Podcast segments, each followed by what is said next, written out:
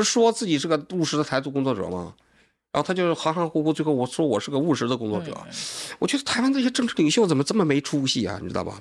你自己说过的话，你自己都不承认吗？他不能承认啦，他他他这个因为也有美国这边的压力，这个我了解，这个啊，这个你就要学了。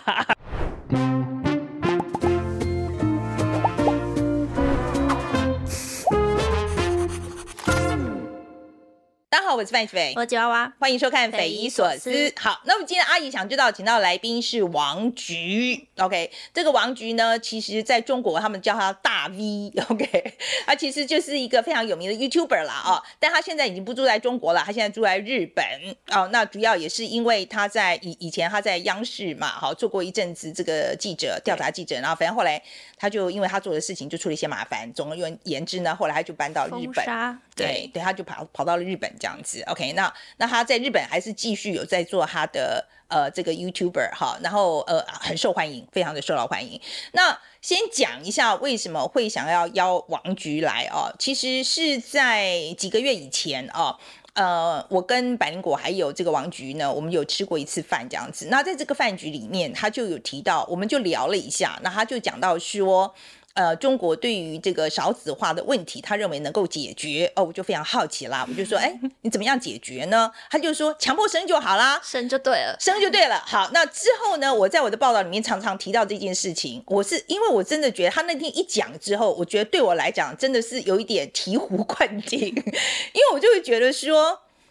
我们民主社会的人永远没有办法想到有这个可能性，就是还有强迫生这种东西。所以那时我在跟王局讲的时候，我就错，我就深刻的体验到说，我们对中国太缺乏了解了。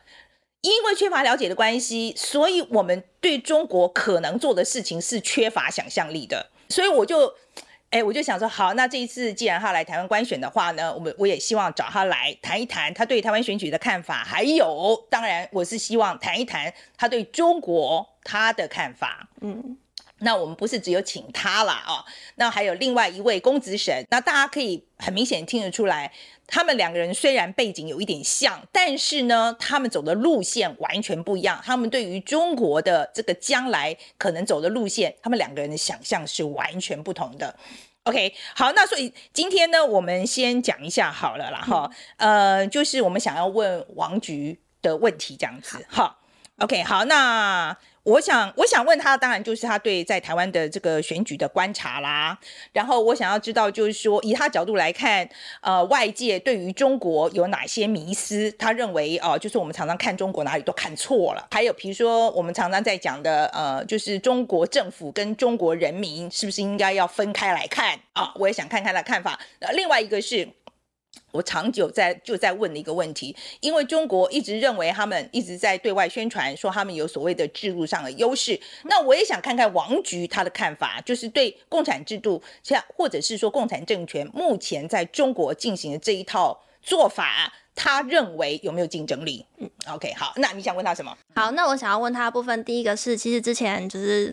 范姐跟王菊的饭局回来，他就有提到说，王菊有评论台湾的民主是一个劣质民主。那所以我今天也很好奇，就是希望他可以再谈一次，就是说，诶，为什么他会觉得台湾的民主是劣质民主？那他可能是根据哪些现象来有这样子的评论？就是想要请他聊一聊。那再来就是说，我觉得。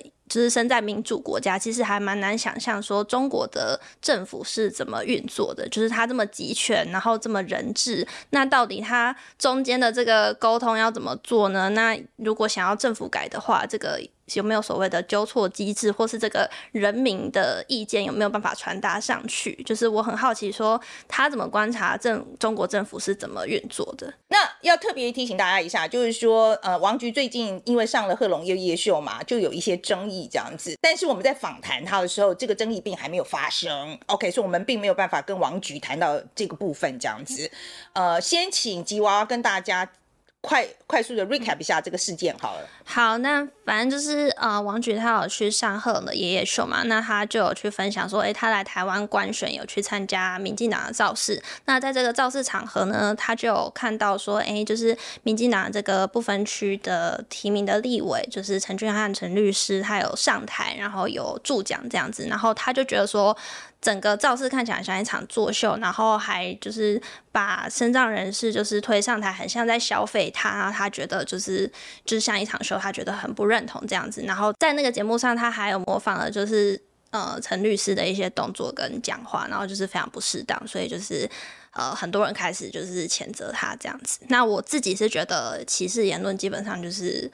不能不能容忍啊！就是这当然一定是要谴责的。对，我其实也是看到那边的时候，我我也觉得是真的非常的不妥啊。可是虽然他的 message 其实是在讲说不应该要拿身障人士来做消费嘛，OK，他的 message 本来应该是正面的，但是因为他的表达方式就看起来非常的歧视。嗯，我我觉得这也某种程度就是表现出他其实对台湾的这个民主选举的制度没有很了解，他可能没有去真的去知道说，哎，其实不分区名单它的意义在于说，它其实有包容了很多不一样的族群啊，弱势族群啊，那还有很多各界的这种呃专家或是呃代表人士在里面，他可能没有了解到这一层的遗憾啊，这样子。嗯，而且我也是，因为我们常常在写外国的新闻嘛，哈，呃，我其实真的觉得。得啦哈，你要讲别国的事情的时候，我觉得你称赞人家，我觉得是 OK 的。嗯、但是你要批评人家的时候，要做真的要做很多的功课，你要有很深的理解，不然的话，我觉得被骂应该是活该哦。嗯嗯呃，我我我我我觉得你要对对有相当相当相当的了解，这样。不过从这件事情，我觉得也可以看得出来。我觉得王菊来台湾几次，呃，我觉得他还需要多了解了哈。那相对的，我也要强强调一点，我们对中国真的了解也不够。尤其是我在跟他谈话之后，我就发现我们对中国的了解实在太少了。那接下来呢，在看王菊怎么说之前，我们先来看看干爹。嘿，大家好，我是蔡蔡，我是敲边鼓。OK，好，那上一次我们是开团卖锅，卖锅。这一次我们要卖吸尘器。但阿姨，这个吸尘器对哈，这样没有在打扫，你为什么要卖吸尘器？我我拿来 骑当扫把骑可以吗？伊莱克斯 Well Q7，OK，我告诉你最好的吸尘器是什么？就是我买来以后有旁边的人会做，就是我。对，怎样做？你用起来觉得怎么样嘛？我觉得它其实最好用的地方就是它很轻，很重的话会影响转向。然后呢，还有它最方便的就是像我们办公室的地板超颜色很淡，所以你一有头发很明显。嗯，这台 Well Q7 它有一个很棒的科技，就是自动毛发截断科技，就是你看这边，嗯，这边你一踩。嗯，然后你的头发就可以断了，你就不会整圈卡在前面。I see, I see, I see, I see。他自己帮你剪断了。对，他帮你剪断。不然其实一般的吸尘器你要用手去把它挖出来，对耶，超恶心。对呀，啊这个一支要多少钱呢？一支我们之前买是六千八百八十八。哇，这现在吸尘器怎么都这么便宜？这是是是这样吗？现在而且你开团，你猜你多少钱？我不知道多少钱，我们开变成五千八百八十八，它还送专用滤网，然后呢，你满五千块还会送三百八十八的 PB，超划算，哇，真真的很划算，你送好多东西哦。那大家有如果有需要这个吸尘器的话啊，记得开资讯栏哦，买给别人用也可以哦，不用自己吸哦。好，那接下来我们回正片吧。王局，你这一次来台湾哦，最重要就是来看看台湾的选举嘛，啊、哦，对，是的。好，那跟我们讲，就是你看了哪些？呃，简单的讲，我知道你去了很多地方，但是你看了哪些这样子？我去了三个政党的造势总部啊，竞选总部，然后呢，参加了三个政党的各一场的造势晚会，嗯，然后最后在选举的开票之夜呢，我又跑了三个场子，嗯，包括开票的那天晚上和前一天，我都去了三个政党的。他们的那个那个竞选的那个那个那个造势晚会的那个现场吧。OK，嗯，我知道你上一次来的时候，其实我们聊了一下，但是那时候是说很希望能够访问到台湾的候选人，有有可能吗？有接触了以后，有有他们的反应怎么样？他们都害怕，他们一定是中国大陆来的记者，那不敢采访，因为我采访会掉票啊。嗯，因为你现在都搞不好别人把你当做匪谍。是不是？那一接受我采访就掉票了。嗯、哦，所以他们的反正就是我不知道他，可是他们怎么回应你呢？他你他们说不方便，他就说不方便，不方便他直接他有直接跟你讲不方便。不过你也是跟一般的民众也谈了很多，我相信。嗯嗯，好。那你你的结论是什么？就是跟我们讲一些你的观察，就对台湾的选举的观察。台湾的选举观察，在选后的时候，我自己曾经做过一期节目啊，就是我还是提了一些我自己的批评，因为我觉得台湾的民主啊，优点大家都不用讲了，大家都把它称之为华人之光。实际上，我的很多观众啊，通过我们的节目。应该算是第一次比较充分的看到了台湾民主运作的形式。有些人在后台，包括私信给我发的时候说，看到我去到那个基层的投票投开票所，就拍那个选票一张一张唱票登记的过程，很多人感动的落泪。他说这就是台湾人行使民主的过程嘛，他们从来没有感受过，因为在大陆。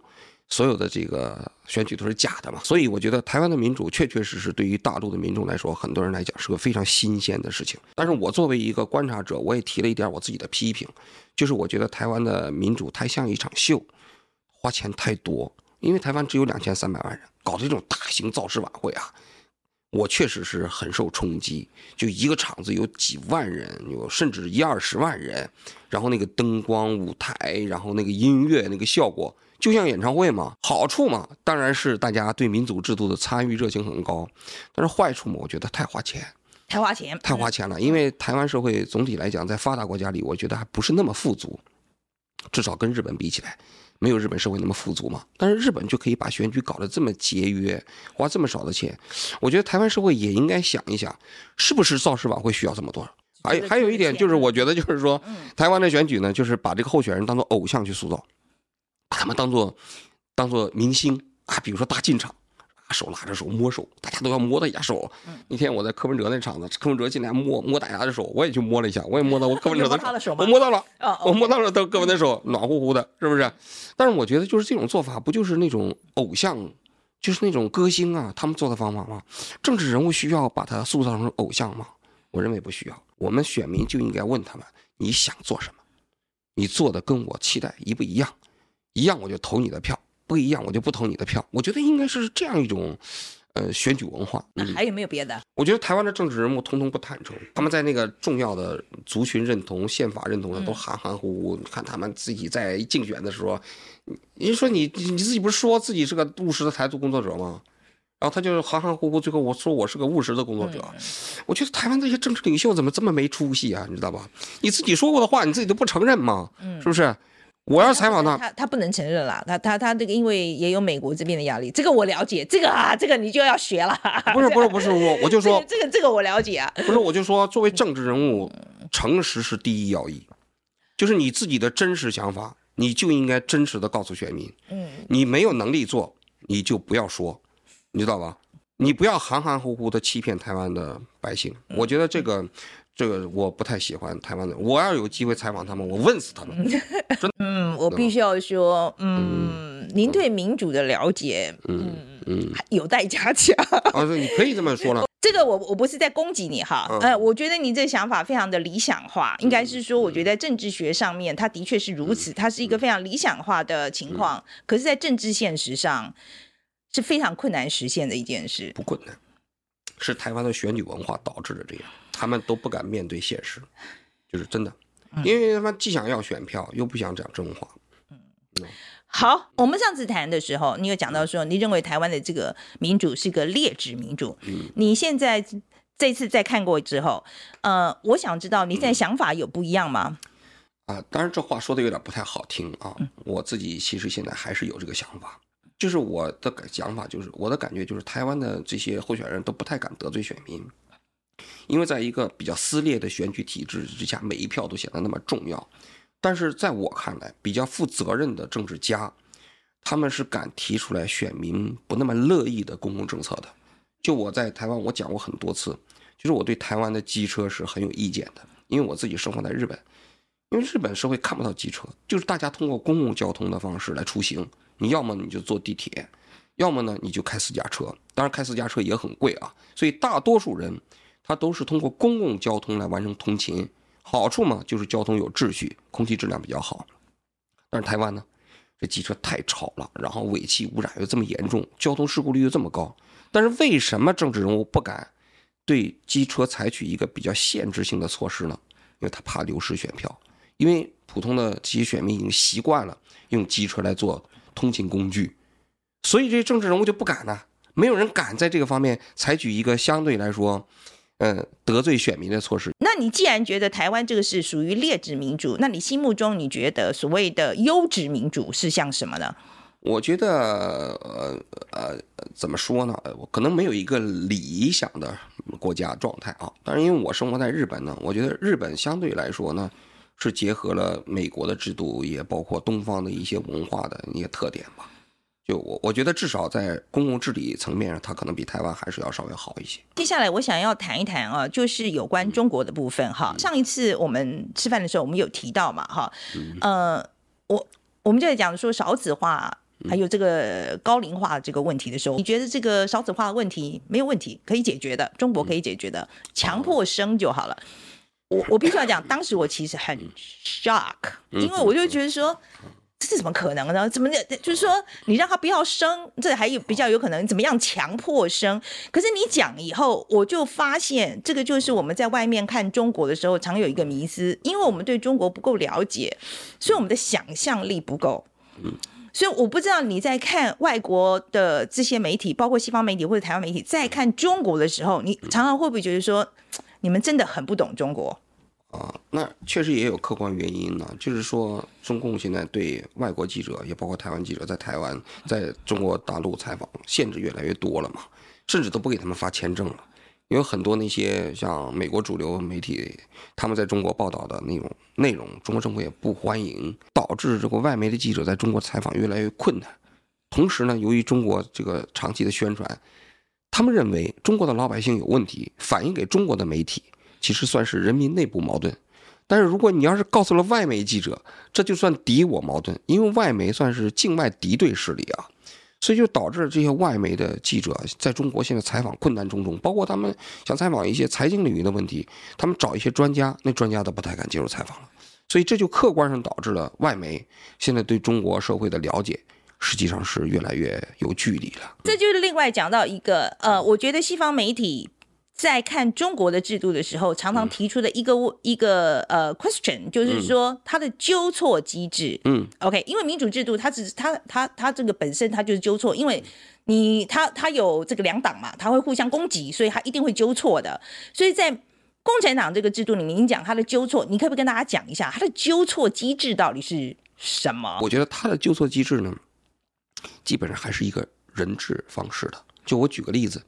就是整个这次清零的结束，就我自己所获得的讯息，实际上就是跟习近平一个长期关系比较好的那个卫生系统的官员亲自给他打电话，最后决定的，呃，清零机机制的结束。包括他当时武汉封城也是这样，因为当时武汉封城的时候，所有人都意识到应该封城了，但是这个套这套系统传传递不上去，因为没有人敢做决定嘛，因为封城这个决策太大了嘛。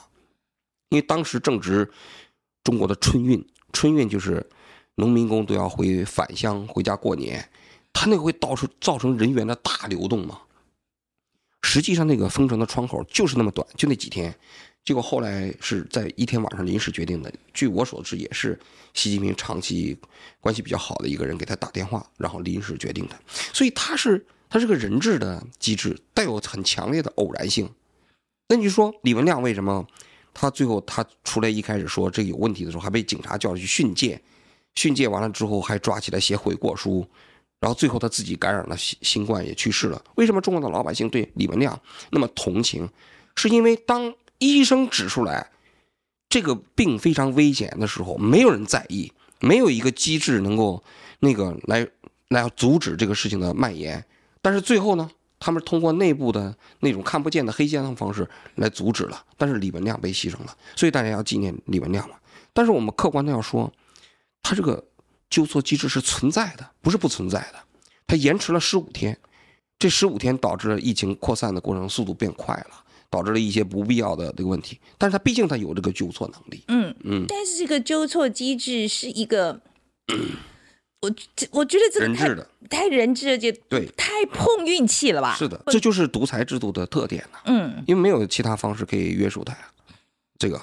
但只是说，我们只我们只能这么讲，就中国的这些独裁领导人，他还不是类似于历史上像希特勒呀、萨达姆啊那么那么愚蠢加独裁，他还有一些理性因素。这也是中国社会的现实嘛。嗯，嗯就是他会意识到，这个东西如果对中国的经济影响非常坏，他会改，因为经济是他统治的前置条件。那这样一个制度怎么可以撑这么久嘞？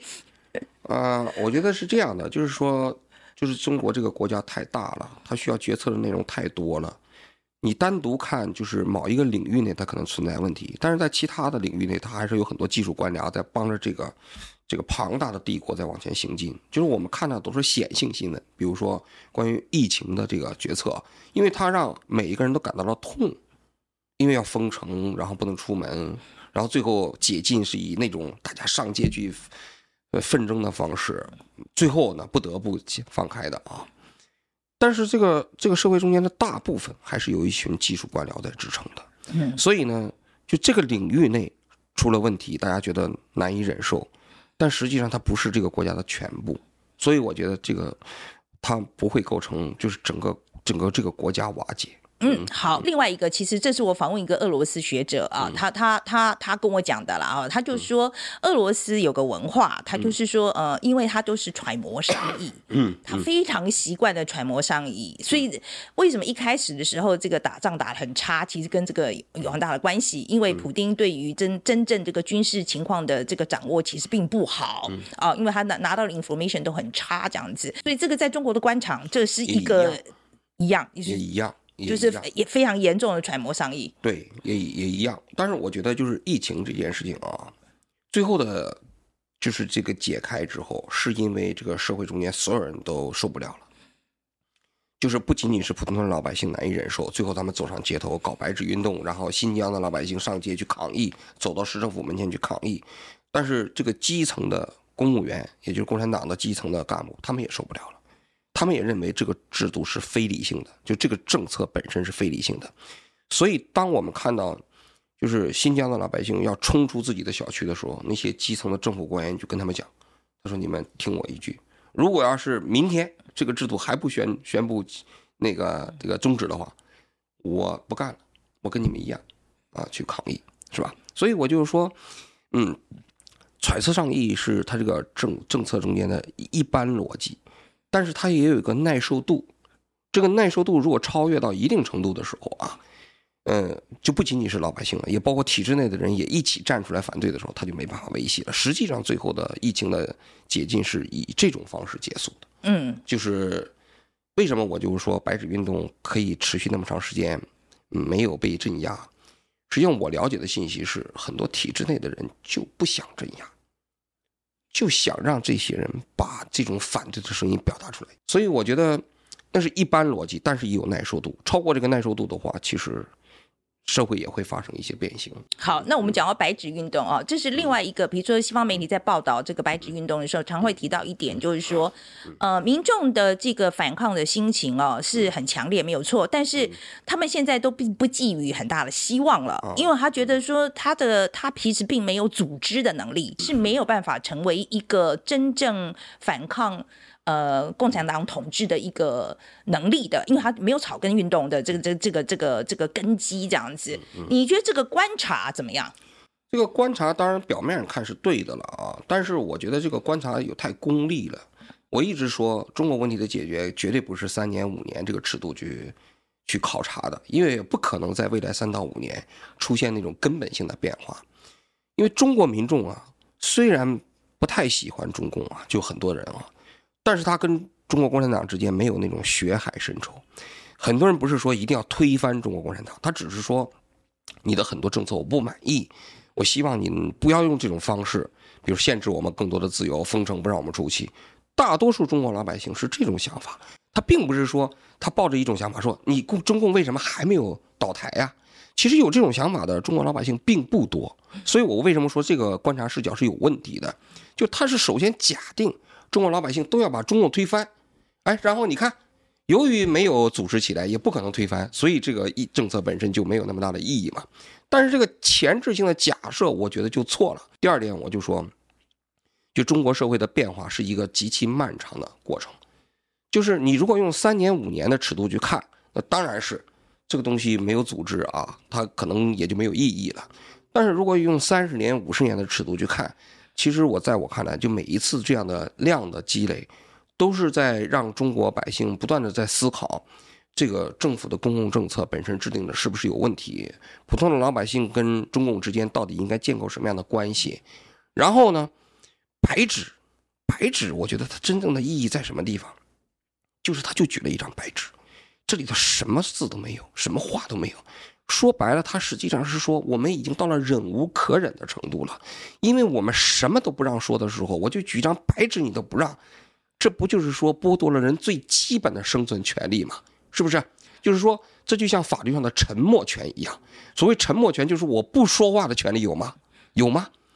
对吧？我们说任何一个法律的制度上都是说不能要求一个人自证其罪，是不是？但是在一个专制强大到一定程度的时候，你是连沉默的权利都没有的。白纸运动的这个形式将来一定会重现，为什么？就是这张白纸的力量是超过所有的语言的，就是我们什么都没有，我们就是一张白纸。我觉得这个真的是在人类的这个文明史上啊，政治抗争史上都很难见到的。可是当今天白纸运动，我今天去，我就是说我没有说话权利，然后呢，那希望改变的就是下一次，希望我们可以多讲一点。是这个意思吗？不知道，甚至我们也不知道下一次是什么样子。但是我说这一次他表达出来了，就足够令人尊敬了。他们在那个专制的制度下被压制，权力被践踏，嗯，他们实际上能够表达出来这样一种这种就白纸运运动太不容易了。我 understand 他非常不容易，非常非常不容易，对他非常不容易，但是。带来的改变要总要带来改变，这个确切的改变是是是。我的意思就是说，我的意思就是说，改变是功利性的。从很多外面人就说，如果不改变就没有意义。不，记录本身就有意义，就是中国百姓他们经历的苦难，他们表达自己的声音本身有价值。你不要用功利性的视角去看待他们，说没有改变你们有什么用？这个历史功利主义，我觉得这个这种这种。这种所谓的逻辑啊，看问题的方式，我是非常不喜欢的。那我们今天凝凝聚了最大的社会的这个、嗯、呃反抗的能力，好了，叫、嗯、我们只能做到这样，只能做到这。历史就是如此，在我的理解啊，我的理解啊，就是因为中共现在对就是这种社会控制的手段越来越强，大数据啊，信息的这种控制啊，也包括他对整个社会组织的控制。你包括白纸运动后期，他开始清算。我跟你说，你在现场里头，所有人用微信发过图片的，或者说你做过什么，比如说拍过现场照片发过朋友圈的，都被警察找到了。因为他在技术上现在做这个非常容易啊。就是中共现在对社会控制的手段啊，在我看来啊，是所有专制国家中间最强的。就是他把每个人都变成了一个一个的悬浮的原子，他为了防止你们串联在一起嘛。你知道后来北京那些孩子为什么被抓起来？就是中共发现他们在 Telegram 上搞了一个群组，然后这个群组他们组织在一起搞北京的白纸运动，因为他有的还是我过去在《新京报》的同事就被抓起来了，就是他对这个你组织在一起是非常之警惕，所以我就说中共现在对社会组织的控制程度是空前的，然后就导致了一点，导致就是说就是你说的，其实你很难把它变成一种社会运动去跟中共博弈，搞社会运动是需要门槛的。这个门槛是需要这个专制的程度没有那么强，你才可以搞所谓的社会运动。在社会运动基础上，还可以搞街头运动。就当年台湾的反对运动，我跟你说，台湾的民进党很幸运，他碰到的是国民党。他是碰到共产党，你试试，他还能搞街头运动吗？早把他们抓起来了，嗯，对不对？所以就是说，你不要认为这些东西它没有前置条件，这些前置条件在今天的中国大陆是不存在的，不可能的。所以。在我看来，就中国社会的变革，不是说你短期之内你可以看到从组织运动到街头运动，慢慢的变成呃呃民台湾民主化这条道路。这条道路在中国，你可能要拉长到更广的尺度上看，才有可能慢慢积累的呃有产生这样的变化。嗯，非常之难，也需要更长的历史尺度去看。可是，在这样一个社会里面生活，你不会觉得没有希望吗？希望是这样的，如果你要是把希望当做就是言论的表达、政治的竞争，在中国社会是毫无希望。我我我讲，我不是，我就说我希望我生活可以变好嘞。哎，生活变好的话，在中国大陆是有的，就是说，他过去四十年，它的经济在不断的发展，这个大家有目共睹。所以，它从一个那么贫穷的社会，现在已经慢慢进入到了一个发达国家的门槛啊。尤其是北上广深这样的城市啊，基本上它培育出来了三亿左右左右的发达国家的这个人口。所以，中国社会的希望主要来自于经济。我为什么讲中共特别重视经济发展呢？啊，一开始要保八、保六、保五这个 GDP 的增长速度呢？就是他跟老百姓论述的逻辑是说，我为什么不能跟别人分享权利？首先，因为你看我做的非非常优秀啊！你看大家的日子每天都在变好，今年就是比去年好，明年还会比今年好吗？至少在过去的四十年，实际上你大致感受到这个过程是差不多的。所以中国老百姓的希望是跟过去比，跟将来比。所以这是经济层面，但是在政治层面，它会高压。非常大的高压，所以在中国，我我一直在讲，什么人会觉得在中国没办法忍受？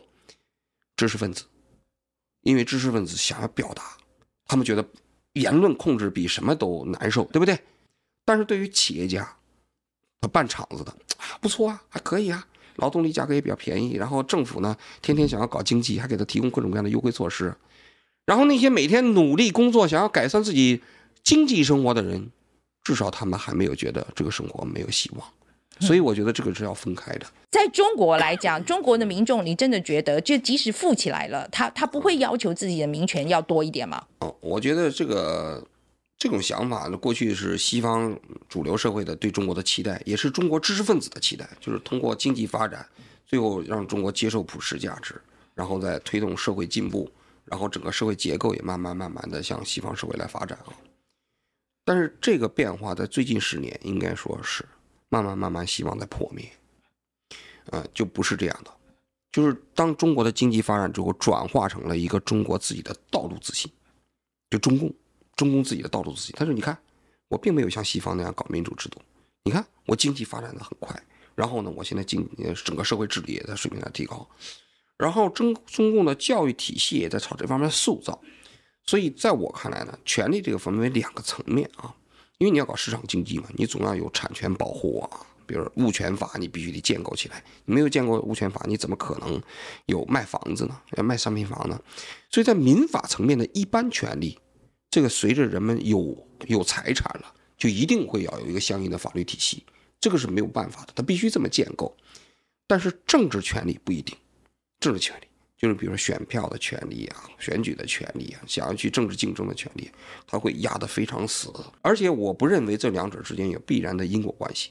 就是当，嗯，经济水平上去了以后，人们对政治权利会有很大的自然的那种更多的诉求。至少我现在在中国看到的结果是，普通人可能已经习惯了共产党独占权利，不允许分享。呃，因为几千年来中国就是这样。这个。中国人其实还是更习惯专制社会，并并不是更习惯民主社会。OK，啊，就是他们认为有一个政治强人，政治就应该这样，怎么会让你选呢？这个西方人就有一个理论，他们就在问，他说以前他在讲说，好，我中国人，我我现在把民权交出来，因为我就交换我生活好一点嘛。嗯，但是我现在我把那民权交出来，我生活又不好。你没有这个交换过程。没有人跟你谈交换，他本来就没有，就是中国老百姓从来没有一个权利，然后交给了中国共产党，没这个过程嘛。可能你要今天的台湾人，如果大陆过来统治了，派的都是中共的干部，说你们不能再选了啊，我们派干部了，你们这是特首啊，台湾老百姓会有剥夺感，对不对？因为他曾经选过嘛，选过自己的总统嘛。大陆没有嘛，他从来没选过嘛，他也没有被剥夺感嘛，所以不存在这个交换，这个交换本身就是错的。那。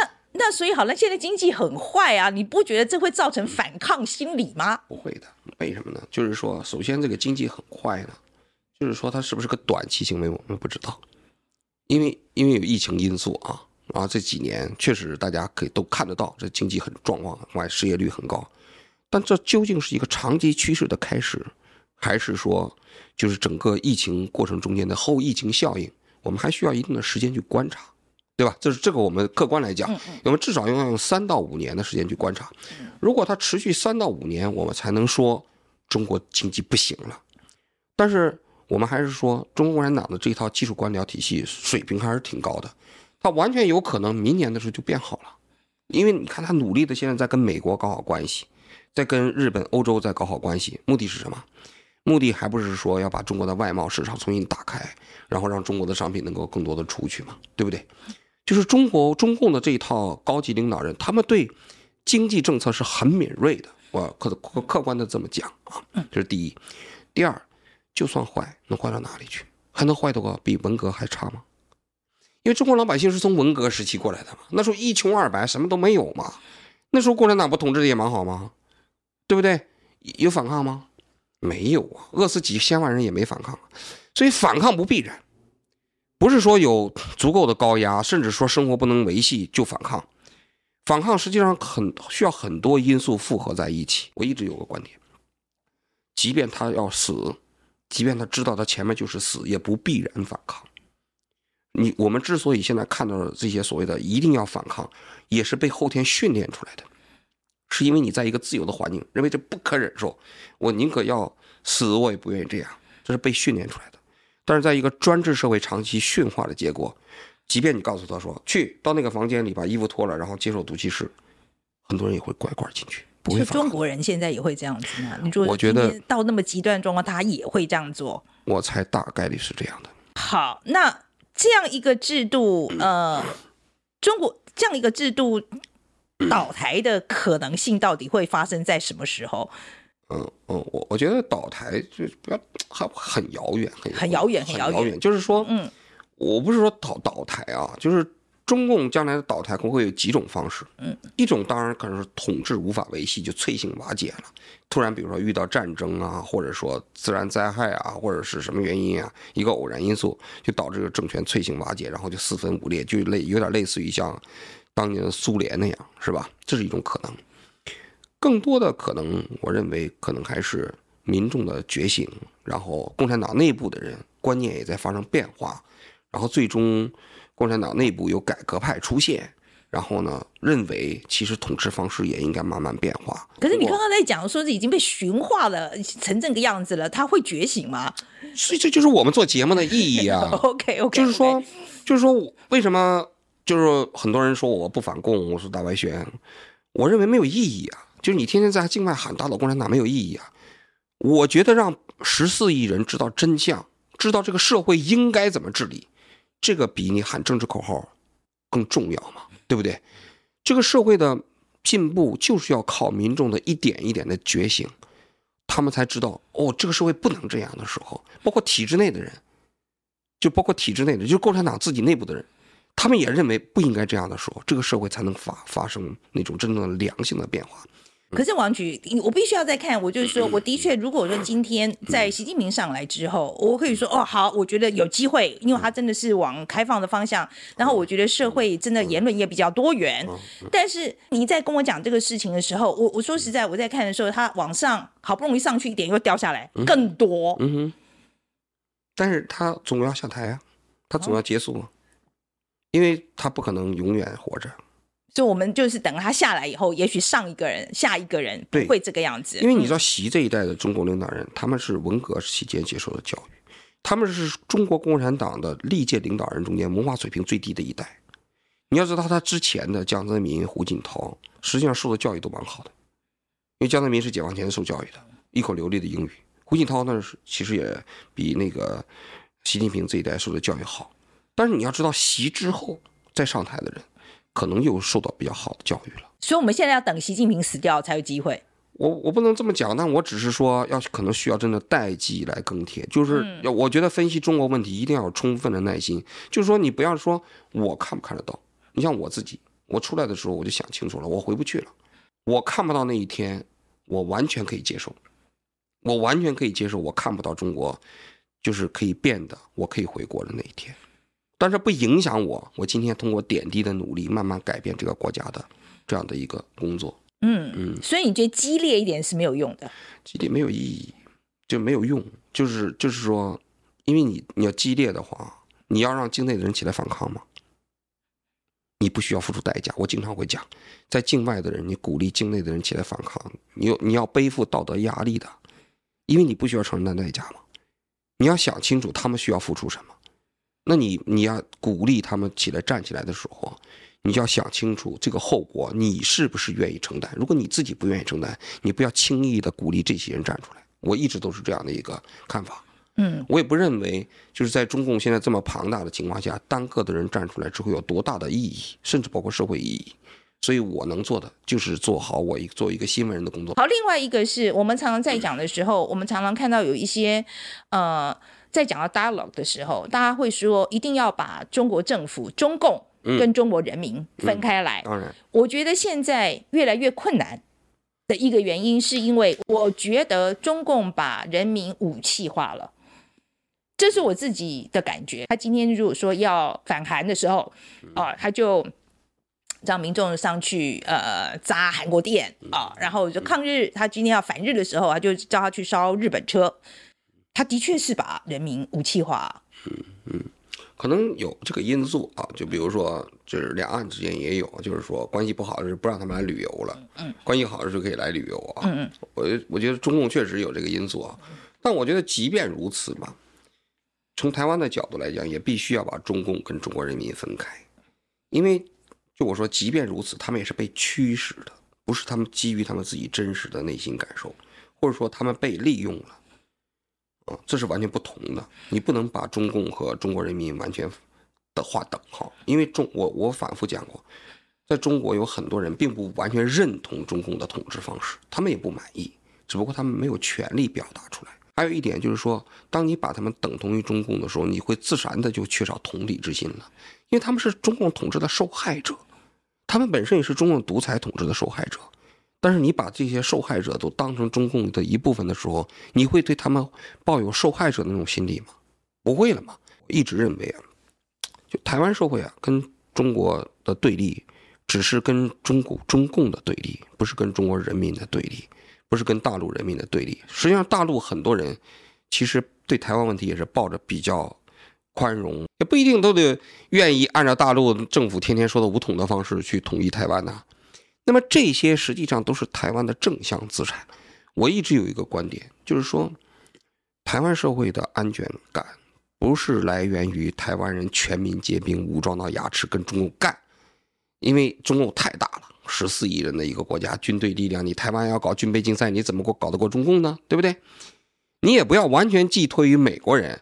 对台湾的保护是吧？因为美国实际上牺牲过那么多国家，他真的为愿意为台湾打一场台湾的独立战争吗？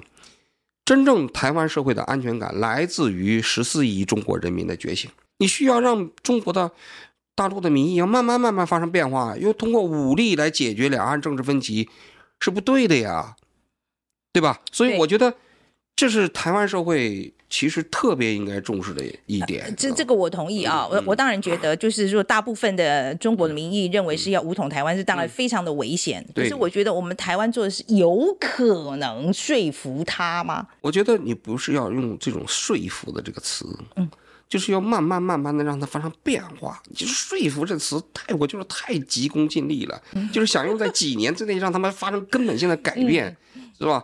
就是如果。那你们的总统候选人不也说了吗？这个台湾问题不是一天两天能解决的，也许需要五十年、一百年。那你为什么要用？问题是武统台湾有可能没有办法等五十年、一百年。我对我们来讲，这个威胁是很 intimate 的，它就是 imminent。这个就是说，之前还有人在讲说什么，搞不好二零二七就要打啦，或者什么，就你懂我意思吗？对台湾人来讲，这个威胁是迫在眼前的。那越是迫在眼前，你不需要越做这个工作吗？我不知道这个迫在眼前是不是是可是一定存在啊？但我我在想，不管这个威胁是在什么时候发生，台湾人都应该把这个中共跟中国人民要清晰的分开，这也是一个民主社会自身的逻辑要求。我们是，嗯、对我觉得这个我我没有错，当然是我们就本来就应该是如此，嗯、没有错。嗯、OK，可是我今天看中国的时候，就是说、嗯、leave me alone。嗯，我我只要这这件事情，我也不需要你觉得我是华人之光。但是你要知道。台湾社会如果真不是华人之光的话，它其实更危险。台湾社会今天的拥有的国际道德的同情感，来自于台湾的民主制度。如果台湾社会如果没有这样的一个以华人之光的这样的一种国际地位，早就完蛋了。所以我觉得台湾必须坚持这个。你要认为这事情跟我没关，就反而跟你更有关。如果你不能争取十四亿中国人民对台湾的社会的同情，那你就是最大的威胁。你说所有的中国人都跟我没关系，我就自己过好日子，可能吗？你搬不走，台湾就在中国大陆边上，很难呐、啊，当然难了，很难呐、啊。我我现场我觉得太困难了，真的太困难了。你有有没有想过，你台湾武装到牙齿跟中国打仗的难不难呢？更难吧。我觉得不是这样讲哦，可是我觉得台湾人要有防卫自己的能力与决心，这件事情是人性。嗯、就是说今天我看到有人要打我的时候，嗯、我必须要防御我自己。嗯，OK，我我觉得是。但另一方面，我觉得我同我也同意，我觉得我们多谈。我们不要走到那一步，嗯哼，这个我觉得这这我觉得是可以同意的，嗯、就是就是说我们大家多沟通，我们大家多了解彼此的想法，尽量不要走到那一步。嗯、但是我觉得，我觉得防卫自己这个是人的本性。啊，当然我同意，我我的意思就是说，嗯、就是说你在这个过程中间尽可能的。是争取十四亿人对台湾人民的支持，我的尽可能，这个、这个比你自己武装保卫自己，嗯哼，实际上还是更有效。我是这个意思。前阵子我反正我写一个文，反正我们就讲到说，呃，我在讲到就是说那个 zero xenophobia，就是对外国人的这个恐惧的这个东西。嗯嗯、那我就谈到这个义和团将来这个例子，有一些简体字来讲说义和团这是对的。义和团这个这个做法，他是他他这个是呃，你呃，他这个是抵抗外侮啊，他这就我那时候其实很 shock，因为我就觉得说义和团这个做法怎么会是好的呢？义和团这个东西，就是说义和团，就是说，但真的中国很有很多人认为说这个是这是一个好的事情啊，因为因为因为是共产党的叙述逻辑里面，他认为从太平天国到义和团再到辛亥革命，这是推翻满清王朝统治过程中间的几个。历史阶段，最终在辛亥革命完成了推翻满清王朝的统治嘛？而推翻满清王朝统治是革命的结果嘛？就是他的历史革命叙述里面，就他的历史叙述里是这么论述的。嗯，所以在他的教材里，义和团也好，太平天国也好，都是正向的。当然这些年你要从纯粹研究历史的角度来讲，很多人都会也会说，就是义和团实际上是很可怕的。但是他的是主流意识形态里，还是从我刚才说的这一套。体系，所以，所以这些人可能他就是被共产党的历史教育洗脑了。嗯，这个，我我觉得是这样的吧。好，那这是义和团的部分。可是我现在就在讲，就是说，我觉得双方认知差别这么大的时候，我不知道怎么样做有效沟通。我觉得台湾社会要做的更多。为什么？就是因为本身你是一个多元的社会嘛，这个多元的社会就要要呈现出更多的多元的价值嘛，还是要让更多的大陆的人有机会。参与到台湾社会的这些言论的市场里面来，而不是说自动的把台大陆的人就屏蔽到整个台湾社会的这个言论市场之外。我现在有一个感受，就是说台湾人现在慢慢的确确实实只关心台湾自己的的事情，台湾之外的事情他们就不关心了。比如说中国大陆发生的事情，他们不关心。当然，他们也没有第一手资料了，都是多数都是那些名嘴在网上谈了。我自己的观察，他们都离那个事实太远了。甚至包括国际新闻，他们也只关心美国，就是台湾人啊，因为美国跟台湾利益攸关嘛，对不对？除此之外，也就都不不太关心了。那我那我觉得这个不好，因为台湾经常讲，他说我们台湾离开了中国是拥抱了世界，是吧？所所我们没有没有没有束缚，而且又变成一个更大的舞台。你得做出一个表率啊！台湾是一个非常开放的社社会，拥真的拥抱世界了。有吗？我没看到啊，所以也让很多大陆的知识分子失望。极端言论刚出来的时候，嗯，很多人会说，就是我们要 cross the aisle，就是说我们要到对面去跟他们谈，要知道他们在想什么，因为要知道对方在想什么，我们才有可能异中求同嘛，这是我们民主最重要的一个原理嘛，哈。可是现在的问题是，大家的 facts 就不一样。我这个在沟通上根本就没有办法做有效沟通。比如说像反送中好了，香港争取民权这件事情，反送中这件事情，在中国的民众的想法里面，他们怎么看？这个问题就是我觉得分为好几个层次。首先是，即便在中国内地，你也不能获得充分的信息。让普通的老百姓充分了解反送中过程中间来龙去脉，大多数中国老百姓不知道怎么回事，只是听中共的宣传，说有些乱港分子他们呢在捣乱，是吧？真正能够把二十三条、香港基本法以及香港的选举制度搞明白的中国老百姓非常之少，因为信息隔绝的结果，不是正式说明应该通过信息的沟通来解决吗？你想想，中国的老百姓，如果要是充分了解了香港反送中的真相，香港人经历了什么，他们为什么要反对，就是二十三条立法，那你想想，不会有更多的中国人同情香港人今天的境遇吗？我相信这是信息控制的结果。而不是说中国的老百姓判断有问题，嗯，这就是沟通本身的内在价值嘛。其实今天两岸也是如此嘛。实际上很多之间的所谓的误解，也是因为双方的信息沟通出了问题所导致的嘛。嗯嗯。那怎么样让中国的民众有更多的信息呢？因为我们都知道它的控制越来越严重啊。要让境外的信息变得有吸引力，因为中国境内的人不能随便的出来看信息。他们也翻墙出来，有一部分人，但是他们过来出来翻墙一看，觉得很可怕呀，因为不是疯子就是傻子，对对吧？因为他们说他这个三观三观会颠覆，天天骂打倒习近平，打倒共产党，然后活摘器官，三峡大坝要垮了，然后共产党马上就完蛋了。他们看完觉得这些人是疯子，他们不会看了，对不对？就是总体来讲，共产党内部的信息控制是导致了他是用一种虚假的东西来欺骗老百姓。境外的这些所谓的中文媒体，也都是用那种谣言抹黑的方式，一样的在欺骗中文信息的观众啊。因为现在这个墙的控制啊，它毕竟不是密不透风，你只要通过一定的技术手段，还是可以翻墙出来的。就是我们估算，在中国可以翻墙出来的人大概有三四千万这样的一个群体。你要知道，这三四千万，他虽然数量不是很大，但是这个社会中间的精英，他一个人可能会在境内会影响好多人。所以你让他们觉得他愿意翻墙出来，愿意看，愿意看这方面的信息才可以嘛，是吧？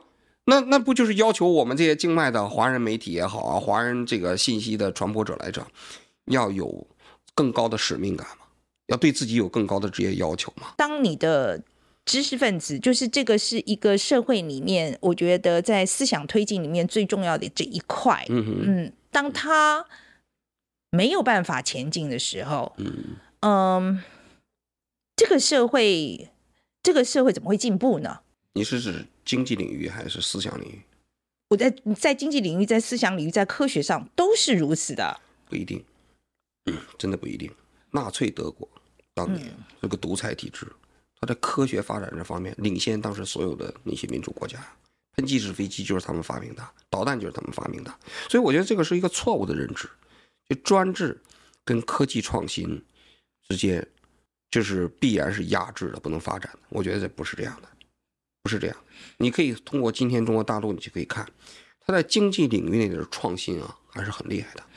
就是你比如说，现在那些小商品呐、啊，一般的现在的新能源领域内啊，除了美国啊，因为美国是一骑绝尘，大家都知道啊，除了美国之外，其实表现出最强活力的国家是中国。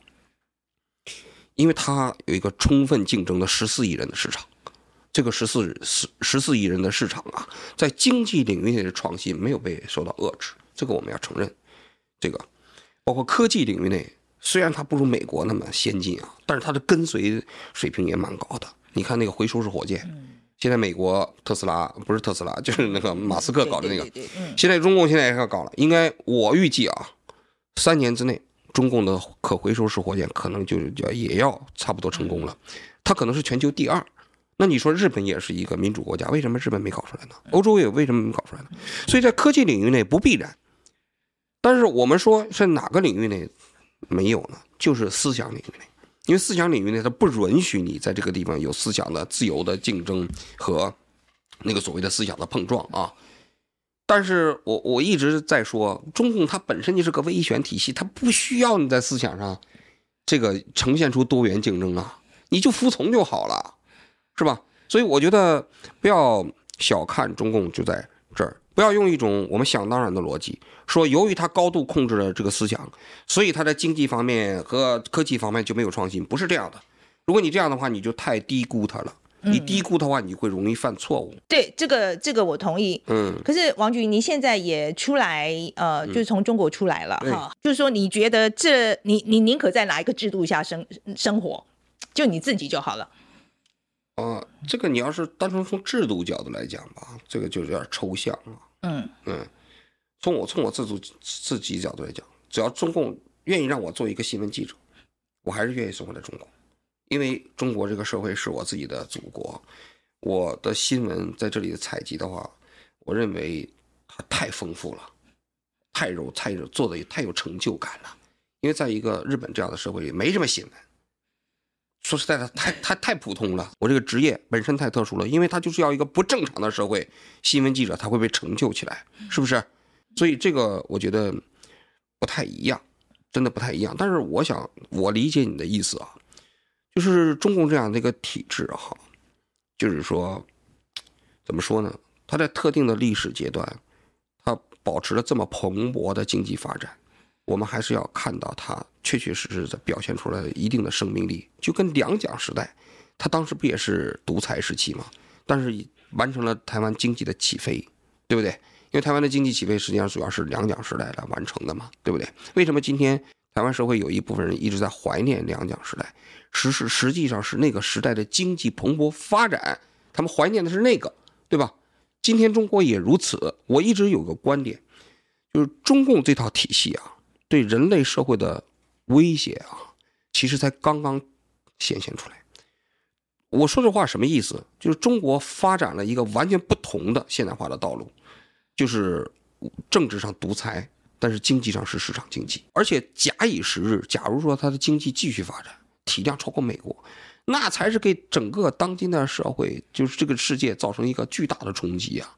就是当今世界是不是要接受一个中国这样的国家作为全球第一的这么一个现实？而且它没有普世价值，因为它会把所有的这个社会能力变成国家能力，变成政党能力，变成控制这个世界的这个能力。那这才是我觉得台湾社会也好，包括。西方所有的国家应该认真考虑的问题，就假如中国还会继续保持经济发展，怎么办？其实这是我一再再再问的这个问题。中国走了一条新的路，那嗯，他这条新的路是不是真的？也许真的可以取代以前西方这条路？我我不知道他 复制到别的国家可不可行啊？反正至少在中国他是成功了，对吧？他他过去让中国从一个贫穷落后的国家变成了一个相对来说经济还算像样的国家嘛，而且我也不认为别的国家有机会就完全复制，比如说印度就我觉得他没有机会复制中国的成长道路，因为每个国家的文化那么不同，嗯，对吧？但是中国它解决了中国的问题就够了，它已经解决了中国的问题了啊，那我觉得这个还是要肯定的。嗯，对，OK。那我们讲一下这个 take away 好了啊，我们先讲一下，呃，他对台湾民主的批评。好了，好，你你觉得他讲的怎么样？呃，其实很多人在看王菊都会说什么，你这个就是没有体验过民主的人有什么资格批评呢？但其实他其实讲一个部分，我自己蛮认同，是他在看台湾选举的时候，他觉得太铺张浪费这件事情。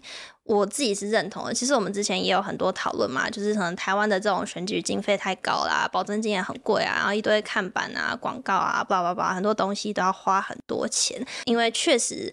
呃，更成熟的民主制度可能是可以不用花这么多的成本下去去去做选举的啦。其实我觉得德国那个方式也不错，嗯，所以我的确是觉得我们花太多钱在选举上面，花太多资源在选举上面，所以造成后来选候选人要去选的时候就不得不去找钱啊，为了要找钱，他就会出很多问题。那你觉得他对作秀的这个评论你觉得怎么样？你说候选人都在作秀啊？呃，他说选举很像一个秀场，哦、就是说什么就是很能造神啊，然后大进场啊、握手啊这种的。是啊，我同意啊，我觉得是个问题啊。我觉得我们真的是把这个候选人就是要弄得真的太神格化了。对，现在要选好就一定要这样子。嗯，我我我我我是不同意啊。可是我也不知道要怎么样改。All right，、嗯、可是我也要讲，就是说我在看呃呃王菊对台湾民主的这个批评的时候。我常常就是有那个感觉哈，就是我真的觉得他就是再度印证我对于呃中国人对民主的看法，就好像中国人在看棒球一样，怎么说？他们就是看棒球，他们就只知道说，哦，反正就是球打出去嘛，那有一个人从一垒跑到二垒，跑到三垒，跑到本垒，然后就得分。然后对他们来讲就这样，棒球就这样子而已。但是对我们台湾人来讲，棒球是我们的国球啊，所以我们在看的时候，我们看的很细腻呀、啊。比如说像王建民投的，他这个是 sinker，什么直插球，对不对？好、嗯，就是说今天这个这个双杀是什么样美技这样子，然后或者是说他这个打击率是多少？因为我们生活在民主里面，所以我们知道他。的一些更很很多更细节的地方，可是我觉得他们就是很多中国的朋友们，让他们在看民主的时候，我就会觉得他们就只真的看了一个似是而非的表面的东西。他在谈这个劣质民主的时候，我自己。呃，比较印象深刻是他在讲说，他觉得台湾的政治人物都很没担当，就是不敢对自己讲的话负责，或者是说，呃，因为不想得罪选民，所以有很多改革不想做。我觉得可能在中国的制度里面，他们没有所谓这种。政府没办法做的政策，或是没办法推的东西，可是像在民主制度里面，我们当然一个政策要推行，它需要很多的沟通嘛，它是一个要很花时间的过程，然后也要一直不断的修改跟跟推动嘛，所以我觉得说因为不想得罪人就不能做，好像很多东西都可以强行推的这个概念，我觉得从中国这个制度的印象来看，会是觉得是这样子。但像我就觉得好像没有很认同，就我不觉得全然是因为不能得罪人，所以就不做，嗯，这样子。不过王菊真的是，呃，他是二零一八年才搬到日本去的嘛，哈、嗯，他真正生活在民主社会里面，我觉得经验。还少一点哦，嗯、那我是觉得，呃，也许他多看了一些以后，我觉得他也许将来会有不同的想法。好，那再讲到这个白纸运动的这个部分啦，哈，白纸运动的这个部分他怎么讲的？他在讲说，大家看白纸运动会觉得。好像很可惜嘛，就是你好不容易搞一个还算有规模的活动起来了，但最后又不了了之，然后好像也没有造成什么实质的改变。但他有在强调说，其实你去看中国的问题的时候，你这个时间要拉长到，比如说五十年、八十年、一百年去看，你不能只用三年、五年的维度去看，这样子是看不出来什么变化的。这是他指出来，觉得大家看中国会有一个。盲点的地方了，而且他还说，像我们这种马上就说你要改啊，你要改变啊，什么这种，他就这很功利。他是说，他是说不能说好像没什么改变，就好像这个行动没有意义，他觉得这样太功利了。可是在我看后，我们把它拉长看，我往回看，我觉得六四时候，六四时候那时候，我觉得中国人能讲的还比现在多。OK，在经过那个还有在四川这个汶川的地大地震之后，其实也有很很强的一波民怨。那时候大家也就说，哦，那中国人终于要起来，要要想要讲自己的话了。然后呢，也是无疾而终。然后这一次，我觉得白纸运动，当王菊在形容说，他们其实甚至不是说真的要改变什么，他们只是要去表达说，你看我现在连话都不能说了，所以只是举了一张白纸，他只是一个 statement。我说实在，我在听的时候，我就觉得台中国，我觉得中国所谓的民主运动。真的遥遥无期，我拉长五十年、一百年看的话，我看不出它改变的可能性在哪里。那王菊的论点是说，他觉得因为中国人现在要做这些事情，要付出的东西太大了，然后那个是大到外面的人很难去想象的，所以才会觉得说，为什么你们好像怎么做就只能做到这样？我觉得这个是。中国人想要一个什么样的生活？他们想要的制度，当然是要自己去自己他们自己认同的嘛。对，我们外面人讲什么呢？我唯一的问题，真的就是在当你要强加在台湾人头上的时候，我就有意见了。那另外一个就讲到说，那个就说他他就讲到说，我们台湾要做什么华人，人之光啊？应该是这样讲，就是他说台湾人要做华人的民主之光，要做给中国人看。但我自己觉得做给中国人看这件事情，第一，我们好像不太在意；第二是，我们也做不到吧。而且我们做的再好，好像也没办法影响到他们什么。中国人或者中国人的民意，现在对对我来讲最重要的一点，就是我有没有办法降低中国武统台湾的可能性。嗯，唯一我我只关心这一点而已。你可以说我很功利，可是我只关心这一点而已。那如果说争争取。中国人民对台湾的认同可以降低这个武统的可能性的话，那我很愿意啊。但是应该可是 做得到吗？我的我的我的疑问，我这样好了，我们给他一个 question mark 好了，啊、做得到吗？我们也不要太悲观。OK，我们我们都知道，就是确实我自己也认同说，现在大家没有什么交流的情况，其实是蛮危险的，因为有可能会让大家误判就是彼此现在的状态嘛。但是至于说要争取到所有人都认同，我是觉得非常困难，并且这个认同有没有办法影响到中国政府做任何决定，我也是一个问号。我同意啊，我我也觉得啊，其实我觉得多沟通是好的，好，因为我是我还要再讲一遍，你对中国不够了解的时候，你连他会做什么样可怕的事情的想象力都没有。All right，所以我觉得这是要多了解，你才能够减低误判这样子。但是我觉得所谓的沟通，它有其极限。嗯，我觉得在统独的议题上，沟通是没有用的。最后面我们讲讲那个对王对王权的看法，本人本人的看法啦。哈、嗯。呃，我不觉得他是大外宣，我不觉得，我真的不觉得。而且我觉得他是对他做的事情很很努力，也很有热情。我其实这一点，我觉得他。我其实还蛮佩服的，OK，因因为他其实现在要做这些事情并不容易。在跟我们的访谈的这个过程里面，他也一再在讲，就是说，比如说我们对白纸运动，我们就觉得他一定要造成改变啊，他一定要造成民主运动啊，他也觉得说这样的想法太功利。所以我觉得王菊在我来看的时候，他是一个非常理想化的人。可是 again，这个就是跟我对共产。主义的想法是一样的，我觉得共产主义他的理想，他非常理想化啊，他也是要呃帮穷人呃争取权益啊，他也是要族群融合啊，他的他的理想很高啊。但是执行的时候呢，执行的结果是什么呢？我觉得在民主社会里面生活久一点的人，我觉得我们会更务实一点。啊，那你自己对王菊看法呢？嗯，我自己觉得王菊的访谈听下来，我觉得应该蛮多人都会觉得不太舒服的，因为他对台湾有一些批评，那他也会讲一些他觉得中国的制度好的地方在哪。那但我觉得这次的采访让我最大的收获是他。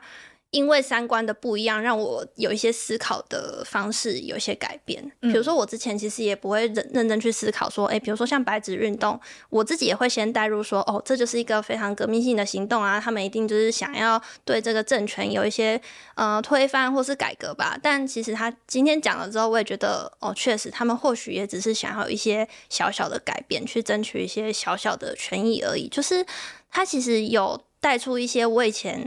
没有想过的中国的观点，那我自己是觉得这场访谈对我来讲也是有蛮大的帮助啊，因为我觉得这样的观点在台湾现在的台湾其实是很少听到的。嗯，那我我我觉得我也不知道王菊今天听我们这样讲之后，我觉得他一定会讲，哎，范姐你很功利，我都可以想象他会这样讲这样子。嗯，OK，好了，那。非常欢迎大家啊，来跟我们谈一谈啊，你对于王菊讲的，或者是对我们两个人讲的，你们有什么想法，都欢迎留言告诉我们。那喜欢我们的频道的话，应该要点赞、分享、donate。好，谢谢大家。